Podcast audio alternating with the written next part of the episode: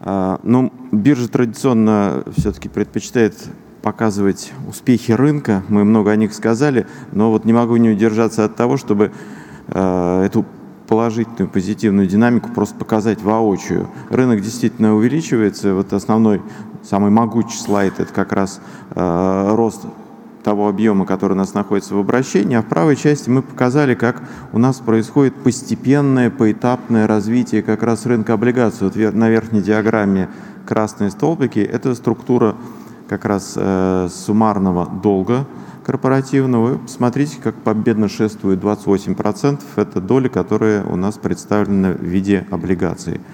А снизу показано соотношение еврооблигаций по отношению к внутреннему долгу. Вот красным цветом мы показали, как сверху нависает а, внутренний долг. И действительно, а, несмотря на то, что Сергей совершенно справедливо заметил, у нас действительно рынок облигаций в этом, еврооблигаций в этом году начал оживать, тем не менее мы увидели эмитентов, которые нечастые гости на внутреннем рынке, уже упоминался сегодня и Русал, и Северсталь, и Норильский никель, и Еврохим. То есть мы можем сказать о том, что в принципе наш внутрироссийский рынок вполне себе является состоявшимся а, состоявшейся средой, которая способна обеспечить замещение финансирования традиционно привлекаемого а, на внешнем рынке.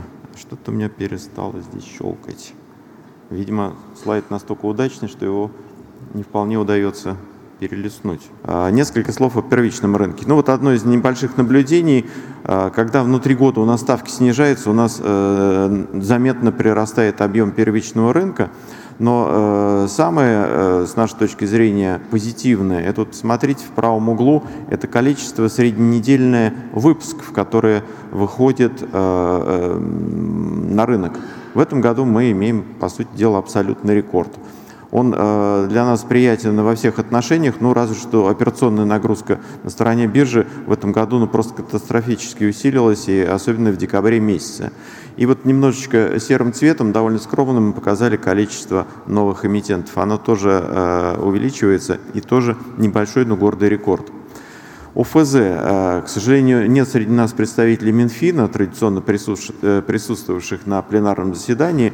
Они могли сказать об объемах размещения, но э, нам всегда интересно, особенно последние годы, смотреть на этот рынок через призму присутствия э, международных инвесторов.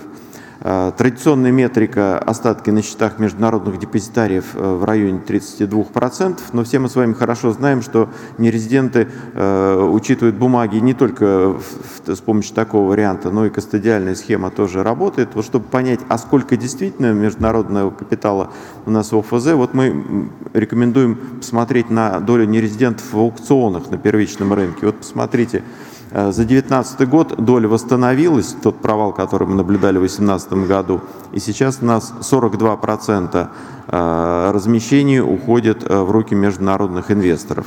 Последние аукционы были немножечко эм, я бы сказал, э, на пределе возможности рынка, потому что ставки снизились серьезным образом. Тем не менее, э, рынок ОФЗ в этом году безусловный драйвер, и э, размещения на первичном рынке оказались настолько серьезными, что, как, нам кажется, немножечко даже был компенсирован спрос на вторички. Мы видим определенную просадку. Частные инвесторы Безусловно, точка роста, можно по-разному называть э, нас, участвующих в этом рынке на стороне покупателей. Из любопытного, на что я бы обратил внимание, да, безусловно, у нас удваивается объем, э, который приобретают граждане на э, первичном рынке, в первую очередь в корпоративном сегменте. Обратите внимание, у нас идет фактически удвоение год к году.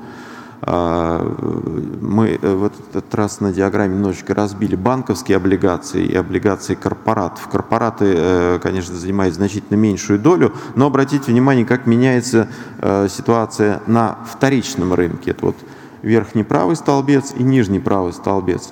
Банки предлагают все-таки продукты в духе buy and hold – а когда мы смотрим на вторичный рынок, то здесь мы видим, что наибольшая активность граждан, она как раз находится в сегменте не банковских облигаций, облигаций корпоратов. Ну и ОФЗ, разумеется, тоже.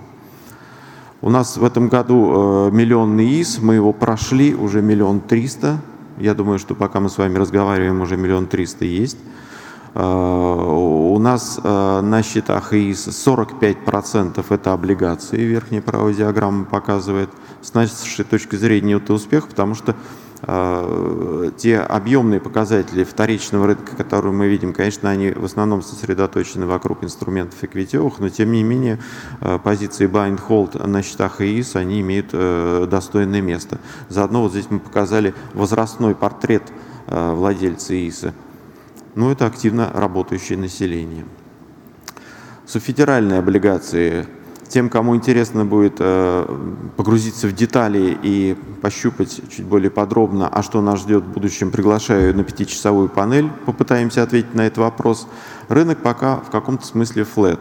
Тем не менее, доля облигаций э, с левой стороны в суммарном долге э, субъектов федерации, она остается существенной. И, в принципе, она как-то соотносится с общей картиной мира, которую в самом начале я показал, то есть доля Э, долга в формате облигаций, ну где-то одна треть, вот здесь порядка 27%. Посмотрим, насколько удастся эволюционировать и насколько на рынке федеральных заемщиков возможны какие-то новые форматы облигаций, э, которые таргетируют в том числе новые аудитории клиентские, которые мы наблюдаем на рынке. Вторичный рынок, как я уже сказал, оказался немножечко э, чуть более скромным, чем в прошлом году, но опять-таки с нашей точки зрения это результат, конечно, колоссальных успехов на первичном рынке. Вот этот спрос просто он в каком-то смысле вымывается за счет возможности попасть в книгу, за счет возможности получить э, тот же ОФЗ на размещении. Э, количество сделок э, внутри вторичного рынка – это то, что э, традиционно интересно бирже, а как она устроена, как структурирована ликвидность. Так вот, мы стали наблюдать явление, которое, ну вот HFT, конечно, назвать язык не поворачивается, но алгоритмическая торговля в облигациях, вот посмотрите, 15-19 год, она, она возникает – Соответственно, э, если для ОФЗ, для рынка трежери это более-менее еще как-то понятно, но мы стали наблюдать это явление и в отдельных стаканах корпоративного сегмента. Посмотрим, как будет развиваться мир дальше. Тем не менее, нам кажется, что это определенный драйвер вторичного рынка, которому мы на стороне инфраструктуры, безусловно, э, постараемся подыграть. Мы собрали вот на таком вот эм, абстрактном, я бы сказал, слайде основные инициативы, вокруг которых э, фокусировались в 2019 году. Слева это инфраструктурные решения, справа это новые типы инструментов. Некоторые из них сейчас уже э, Елена э, перечислила. То, во что мы искренне верим, и продукт, который, по сути дела, в 2019 году мы смогли на рынке развернуть. Наша система внебиржевая – мы пытались условно показать, какие бывают виды облигаций и соотнести в пропорции объем размещения. И вот обнаружили, что их правая часть вот, этой, вот этого верхнего бара, она оказалась не э, подхвачены инфраструктурными решениями. Вот как раз серая зона – это организованные торги, это наша основная компетенция, которой мы занимаемся 20 лет плюс. А вот красная черта – это наше решение для поиска ликвидности в инструментах. В первую очередь мы ориентируемся и на еврооблигации. Мы рассчитываем, что определенный флоу э, из OTC-сегмента в э, ОФЗ найдет э, определенный суппорт в этой новой системе. И мы сейчас думаем о том, что и коммерческие облигации, наверное, это тот инструмент, который на сегодняшний день э, в внебиржевой системе, системе московской биржи мог бы э, определенным образом котироваться. 68 компаний на сегодняшний день у нас работают э, в системе внебиржевой. Э, в среднем порядка 60 инструментов э, получает котировки э, в этой системе. Из интересного Э, мы традиционно предлагаем полный цикл операций, поэтому execution у нас реализован в безусловном э, порядке. Соответственно, есть несколько вариантов после того, когда контрагенты нашли друг друга в OTC-системе. Наиболее интересные, как мы видим по статистике, э, в конечном счете, сделок, вне биржевых сделок с центральным контрагентом. И вот эта вот возможность вне биржевые сделки с ЦК и с расчетами в рублях, и с расчетами в валюте а в силу особенностей регулирования и между резидентами в валюте, и между резидентами в валюте с расчетами за российские ценные бумаги, вот этот сегмент, как нам кажется, оказался наиболее интересным. Хотя мы даем возможности выйти в клиринг НРД и э, пройти в наши традиционные организованные торги, в частности в режим переговорных сделок. По крайней мере, а, на сегодняшний день мы видим, что система функциональна. У нас порядка тысячи с небольшим инструментов а, могут быть предметом вне биржевой сделки с центральным контрагентом. Ну вот две с половиной тысячи инструментов у нас в принципе в этой системе а, подгружено. Э, можно котировать, высказывать свой интерес. В раздаточных материалах, если интересно, есть логотипы всех участников системы. Можно посмотреть, кто в ней работает. Перевод корпоративных облигаций в Т+, это э, тема, мы ее дискутировали э, с рынком, наверное, уже ну, лет пять точно. Э, по крайней мере, после перевода рынка ОФЗ в Т+, мы смотрели на рынок корпоративных облигаций довольно пристально. В этом году мы договорились с индустрией о том, что пришло время это сделать. Перевели мы э, бумаги двумя порциями, э, немножечко опасались, что мы можем что-то поломать, не поломали. Вроде бы нам показалось, что довольно быстро мы видим улучшение. По крайней мере, вот первая порция 48 бумаг у нас дает э, в среднем 30-35%, 37% даже на слайде показали увеличение среднедневного объема. Следующая порция, которая перешла у нас в Т плюс 25 ноябре, тоже демонстрирует позитивную динамику. Период наблюдения, правда, сейчас немножечко короткий. Я думаю, мы Э, в первом полугодии следующего года э, на своей стороне проведем все необходимые изменения в бизнес-процессах. Э, наш риск-менеджмент сможет подхватывать облигацию сразу в дату ее размещения, и в конечном счете мы переведем весь рынок корпоративных облигаций в Т+. Слайд немножечко напоминает предновогодние скидки. У нас 16 декабря будет изменение в системе фондового рынка, и мы предлагаем вам а, вновь обратить внимание на наш режим э, торгов крупными пакетами облигаций, который в простонародье именуется простым э, э, словом dark pool. Мы фактически в три раза до 25 десятитысячных процентов снижаем комиссию, поэтому это крупным шрифтом. Но в действительности немножечко поменялось ценообразование, у нас мгновенный мэтчинг, отдельные точечные сделки мы наблюдаем, Э, посмотрите, те из вас, кто э, занимается активным трейдингом, как, как нам кажется, для рынка ОФЗ это довольно интересное решение. Посмотрите, как теперь на вашей стороне будут выглядеть косты, но а о технологическом э, изменении оживлении этого режима, как мне кажется, мы уже позаботились. Э, еще одно действие, которое мы в этом году предприняли, э, мы давно э, наблюдали интерес со стороны брокеров в обслуживании граждан на рынке еврооблигаций. Мы уменьшили лот до одной ценной бумаги, там, где это было возможно. Смотрите, у нас кратный рост как в объеме торгов, так и, что самое важное, в количестве участников рынка, которые выводят своих клиентов на, в этот сегмент. Ну, предсказуемо снизилась сделка 550 тысяч. Наверное, это вполне объем для Э, физических лиц. Ипотечные облигации – еще один инструмент. Мы совместно с Дом РФ э, э, стараемся решить неразрешимую задачу. Нам бы хотелось, чтобы этот инструмент был обсчитываемым. Доходность дюрации в этом году Дом РФ предложил конвенцию для вычисления этих метрик, причем э, основана она на анализе аж пакет закладных, которые оригинаторы э, приносят для секьюритизации. Э, нижнюю часть слайда, правда, мы уже показывали на ипотечном конгрессе Сибонс, но не смогли удержаться, уж больно нам нравится цифра потенциального роста этого сегмента. Если мы обратимся к тем же нацпроектам, которые в самом начале прозвучали в приветственных словах, вот доступное жилье, оно должно быть чем-то профинансировано, а ипотека, она все-таки неплохо секьюритизируется, и если уровень секьюритизации будет где-то в районе 30-40%, то это 7 триллионов. В общем-то, цифры приятные и достойные того, чтобы уделять этому сегменту э, должное внимание. Структурные облигации сегодня прозвучали. Вот мы красным цветом показали истинно структурную облигацию по российскому праву БКС.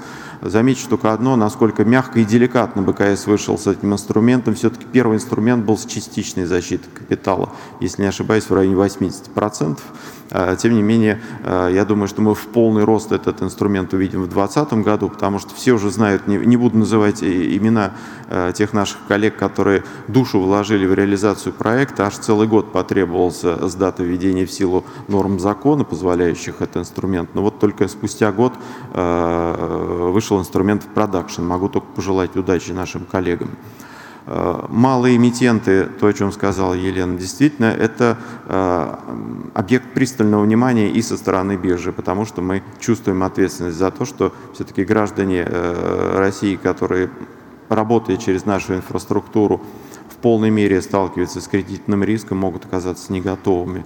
Мы считаем, что э, те заемщики, которые у нас идут в сегмент, э, не, в некотировальную часть списка, те, которые являются МСП в первую очередь, должны быть определенным образом нами, как а, инфраструктурные организации отпрофилированы. У нас есть сектор роста для эмитентов а, МСП и есть сектор повышенного инвестиционного риска. Мы немножечко не можем прийти к какому-то единому мнению, стоит ли использовать термин высокодоходный, но уж точно а, метрика, которая характеризует этот, эту совокупность интересов, э, инструментов, это повышенный инвестиционный риск.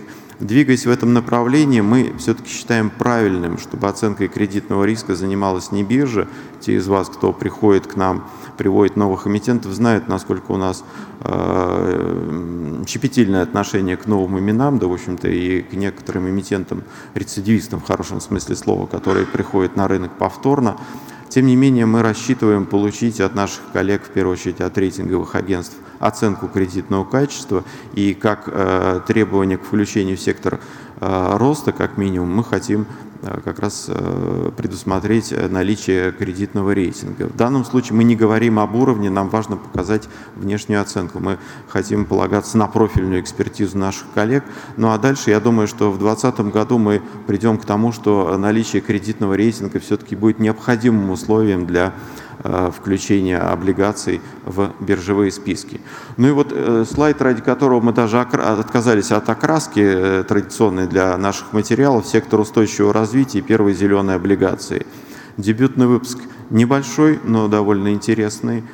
Не показали мы на этом слайде. Книга включает четыре категории инвесторов, немножечко граждан, немножечко международных инвесторов, немножечко банков – тем не менее, как нам кажется, за этим направлением есть определенный бизнес, который будет в России увеличиваться. Мы на 12 лет отстаем от первых зеленых бандов 2000, если не ошибаюсь, 2007 года в Европе. Но вот будем э, стараться э, с наибольшей скоростью наверстывать упущенные. Э, я знаю, что у нас еще один уважаемый эмитент проявляет интерес – не знаю, вправе ли я его называть, но я думаю, что сегодня э, на галоужине мы в той или иной мере соприкоснемся с этим потенциальным заемщиком. Э, я хочу поблагодарить вас за э, неравнодушие к инициативам биржи, позитивное и критическое, безусловно, потому что это помогает нам развиваться и предлагаю совместными усилиями сделать наш рынок в следующем году еще более успешным, чем в 2019. Спасибо.